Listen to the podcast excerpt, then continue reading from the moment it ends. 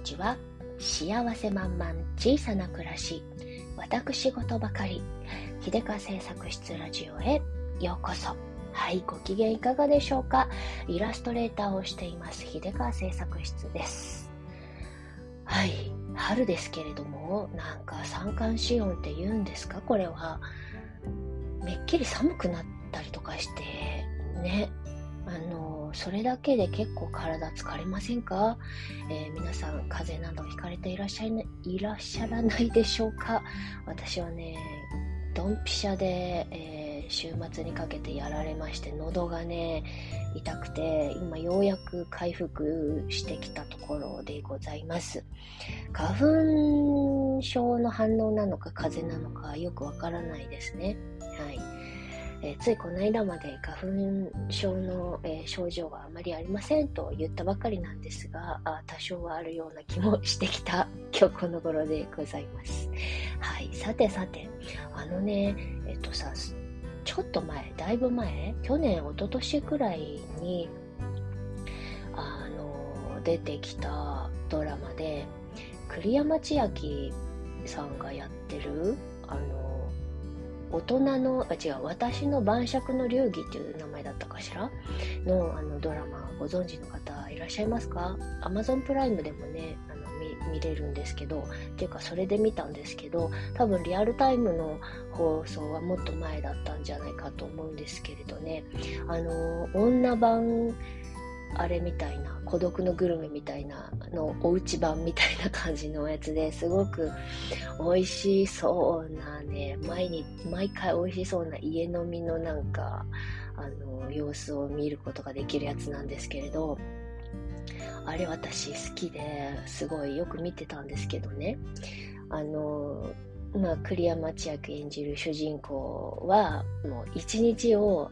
夜のあの晩酌をたのいかに夜の晩酌を最高の状態で楽しむかに、えー、一日の過ごし方をかけているみたいな そこに情熱を注いでいるみたいなあの人人で、ね、なんかね仕事帰りにあの美味しく飲むためにいろいろ工夫をして体を疲れさせたり喉乾かせたりとかしてからの、えー、スーパーで買い出しして、えー、家でさささっと晩酌のつまみやご飯などを作りそして、えー、2杯ほどビールをぐいっと飲みながら食べるみたいなお話なんですけどね。あのすごい楽しいんですよ。ほぼ彼女は一人で喋ってるみたいな感じなんですけど、うん、それがねすごい面白いんですが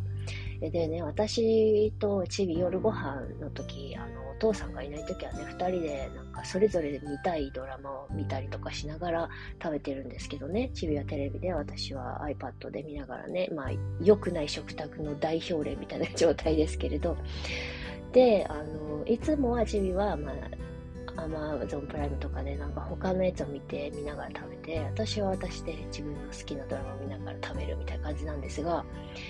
このね私の晩酌の流儀を見る時だけはチビは自分のあのやつをほっぽらかしてですね私の画面に釘付けになっちゃうんですよね。その晩酌の流儀のあの栗山千明の食べる様子飲む様子がものすごくあの惹かれるものがあるようでですねものすごい食いつきっぷりで見るんですよ。で最後まで見終わらないと気が済まないみたいな感じで。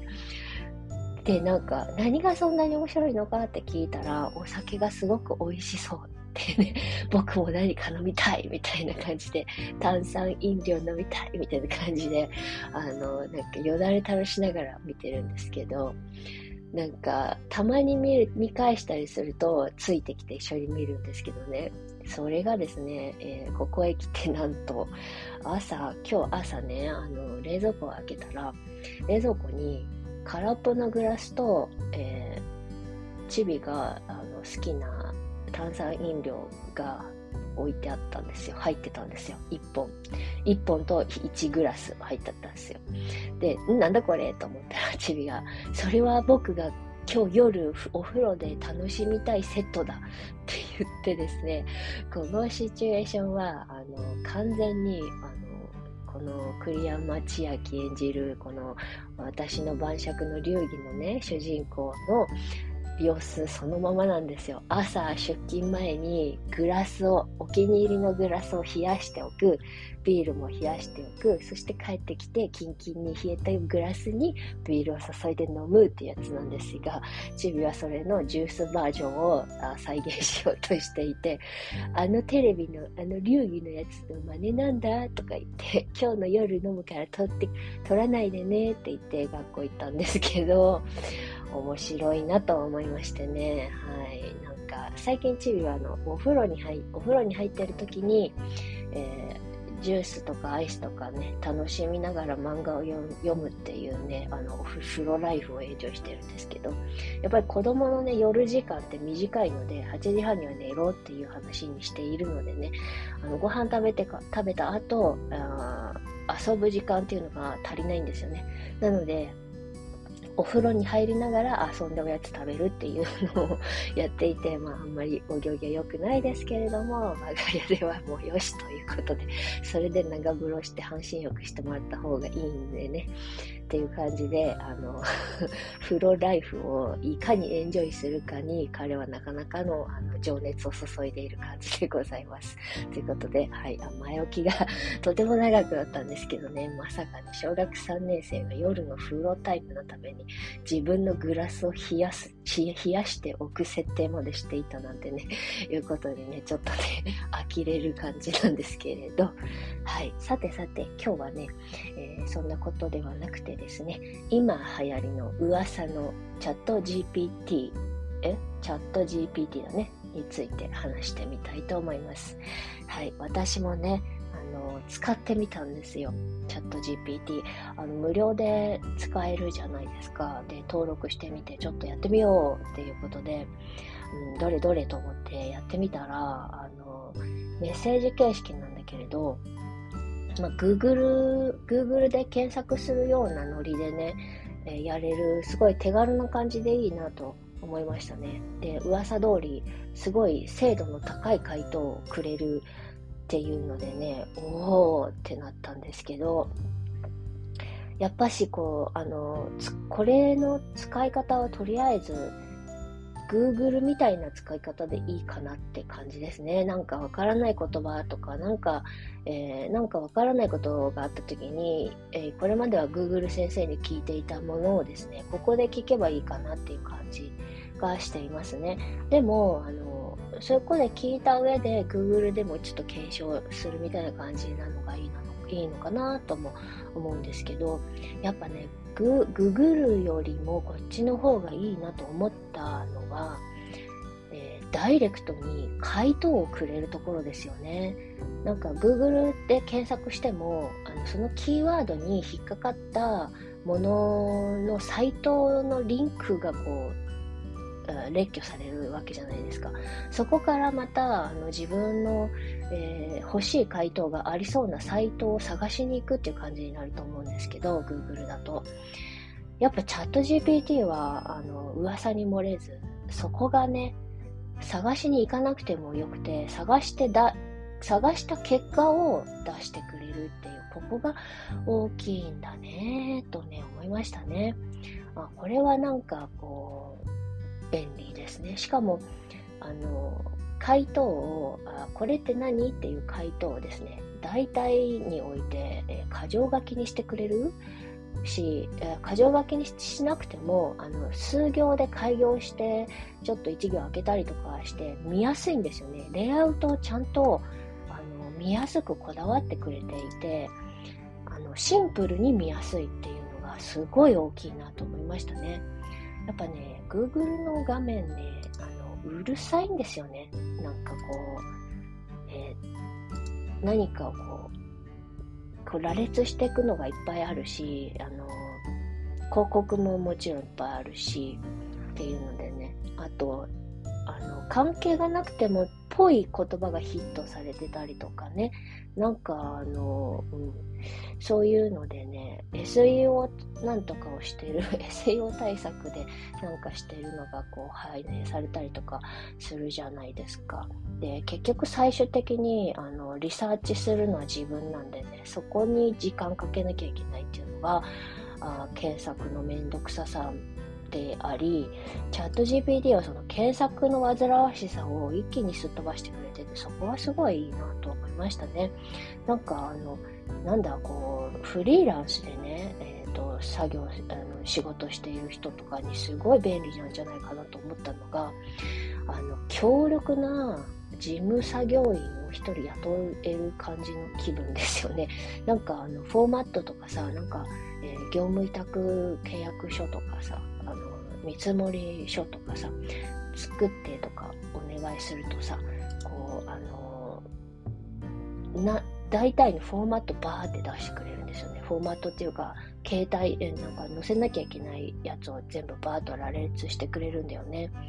それがなんかね、あ、これ検索しなくてもこのままコピペして作っちゃえばええやん、みたいな感じで、載せなきゃいけない情報とかね、なんか、あの、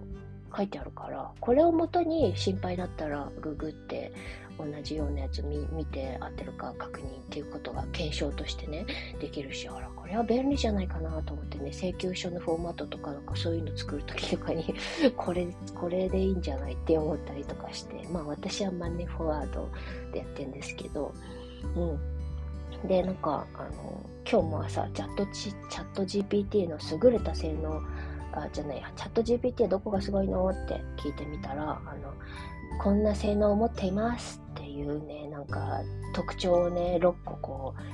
えっと、箇条書きにして出してくれて、なるほどって。わかりやすいんですよね。箇条書きにして書いてくれるだけでもかなりわかりやすいし、あの、昨日もね、なんかね、あの、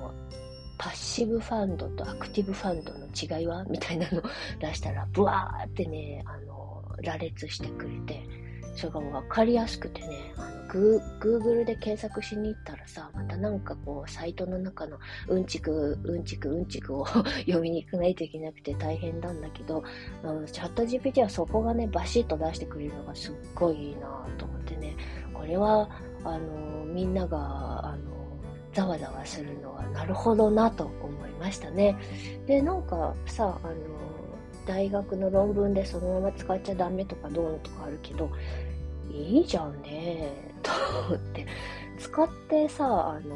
もう自分の言葉で理解すればよい、良いし、もう自己責任で使えばいいんじゃないのってちょっと思いますけどね。なんか、あの、調べる手間とかを省いてくれて、なんかより効率的に学習できそうでいいじゃないかなととても思うんですけどね、なんて私の考えは単純なんで、えー、そんな、そんなことだけじゃないんだよ、みたいなね お叱りを受けるかもしれませんが、あ、すごい、すごいいいものができたんだなと思いましたね。うん。まあもちろん、負の、えー、問題もきっと山積みなんでしょうけれども、まあそれは難しいことがわかる人たちに任せるとして、あの、便利に便利なものが出てきたらありがたく恩恵を受けようかなと思いますね。ただなんか現状ちょっとね、あの、 ChatGPT の、あの、私的んって思うところは、あの、レスポンスがね、えー、なんかこう、質問したレスポンスがブワーって出て、途中で切れちゃうんですよね。で、それも聞いてみたんですよ。じゃあ、チャット GPT のレスポンスが途中で切れるのはなんで？って聞いたらですね、私のレスポンスが途中で切れるのは、テキストの長さや文字数の制限によるものかもしれません。うんたらかんたらっていうね、ことでたくさんあの返答が来て、なるほどと思ってね、テキストでのレスポンスで、なん多分ね、あんまりたくさんは出せないというのと、リアルタイムで回答するっていう時間制限とかなんかそういうのがあるみたいですね、あの、業務委託契約書作ってっていうのにで、あの、書いたレスポンスのあれがね、途中で途切れてて、ああ、そういうのは長すぎたから終わっちゃったのね、みたいな感じで、うん、そういう感じでね、あそういう問題もあるのかなと。で、あの、でもいいですよね、これ。あの、この子の問題点をこの子に聞いたら、この子がちゃんと返してくれるとか、すごい面白いなと思ってね、あなんか、うん、いいじゃないかと。こういうのと、あの、人間、うまく共存して、なんかこうね、えー、いい感じに、いい方向に流れていったらいいなと思いますよね。あの、情報はさ、えー溢れているけどそれをどうやって探すかっていうのが今すごいあの問題なんじゃないかなと思ってて難しいところなんじゃないかなと思うんですけど、えー、チャット GPT はその溢れてる情報の中から救い取ってくれてるからね、え、ー、と、そういうの、そういうところで便利なんじゃないかしらと思ってね。で、なんかあの、プログラマーの人とかのね、ほとんど基本的なプログラミングとか、構構成っていうんですか？あの、枠組みとかね、やれるみたいな風にね、言ってたので、もうチェックだけでいいみたいな風に言ってる方がいたんでね、なるほど、なるほど、という感じなんですけどね。で、あの、ホームページ作ってって言ったら、ホームページの作り方とかをバーっとね、あの教えてくれたりとかしてあなんかね勉強する方法が新しい手段が一つ生まれたのねって思いましたねなんか、うん、これは本当まあ使い方次第なんだとは思うんですけどあなんか、うん、面白い時代になってきたんでしょうね。これでなんかね、まあ、仕事がなくなるとかっていうあの懸念点ももちろんあるだろうけれども、まあさ、どの時代においてもなくなる仕事ってありましたよね。ん、そう思うと、これも流れの一つかなっていう感じですね。えー、まあ、なんだかんだ言って、えー、人間は生き延びることがきっとできるだろうと信じて、えー、チャット GPT あの、Google の代わりに、えちょいちょい使ってみたいなと。とりあえずはね、私ごときのレベルでは、まあ、Google 代わりに使うぐらいのことしかまだできませんけれどもね、えなんかちょいちょいやってみようかなとした。ちなみにね、中国語でもね、入力してみたんですよ。多言語でいけるって書いてあったんでね、日本語の検証はもちろんできるけど、中国語のやつもね、やってみようと思ってね、え何個か中国語で質問入れてみたりとかね、変な質問とか入れてみたりしたんですよ。中えっと、春のラブレターを書いてみたいな のとかね。そしたら、ものすごい美しい文章を書き出してですね、やるねと思いましたね。ということで、もう、通訳とか翻訳とかが、まあ、いらない世界になりそうですね。あの、よっぽど、こう、文学的な詩的な何かとか、あの、汲み取らなきゃいけないものとかが、あの、行間を読まなきゃいけないものとかでない限り、マニュアルの翻訳とかはもう完全に、こういう AI がやれるね って感じですね。まあ、もうずっと前からね、AI で翻訳とかやれるって言ってたけど、その精度がここへ来て、すっごい上がりましたね。うんということで、え、世の中、ちょっとずつちょっとずつあ面白い方向に変わっていってるんだなーって感じがしておりますが、今日も私は色鉛筆で絵を描いていきたいと思います。うん、なんかデジタルとかね、こういうハイテクなあの面白いこともね、えー、できる限りちょいちょいちょい触れてはいきたいなと思いますけれども、基本アナログが好きなので、アナログの良さも楽しみつつ、新しい時代の風にも多少触れてみ見れる人になりたいなと思っております。はい、ということで今日はそんな感じでおしまいにしたいと思います。最後までお付き合いいただきましてどうもありがとうございました。それでは今日という日が今この時が皆様にとって幸せ満々でありますように。じゃあまたね。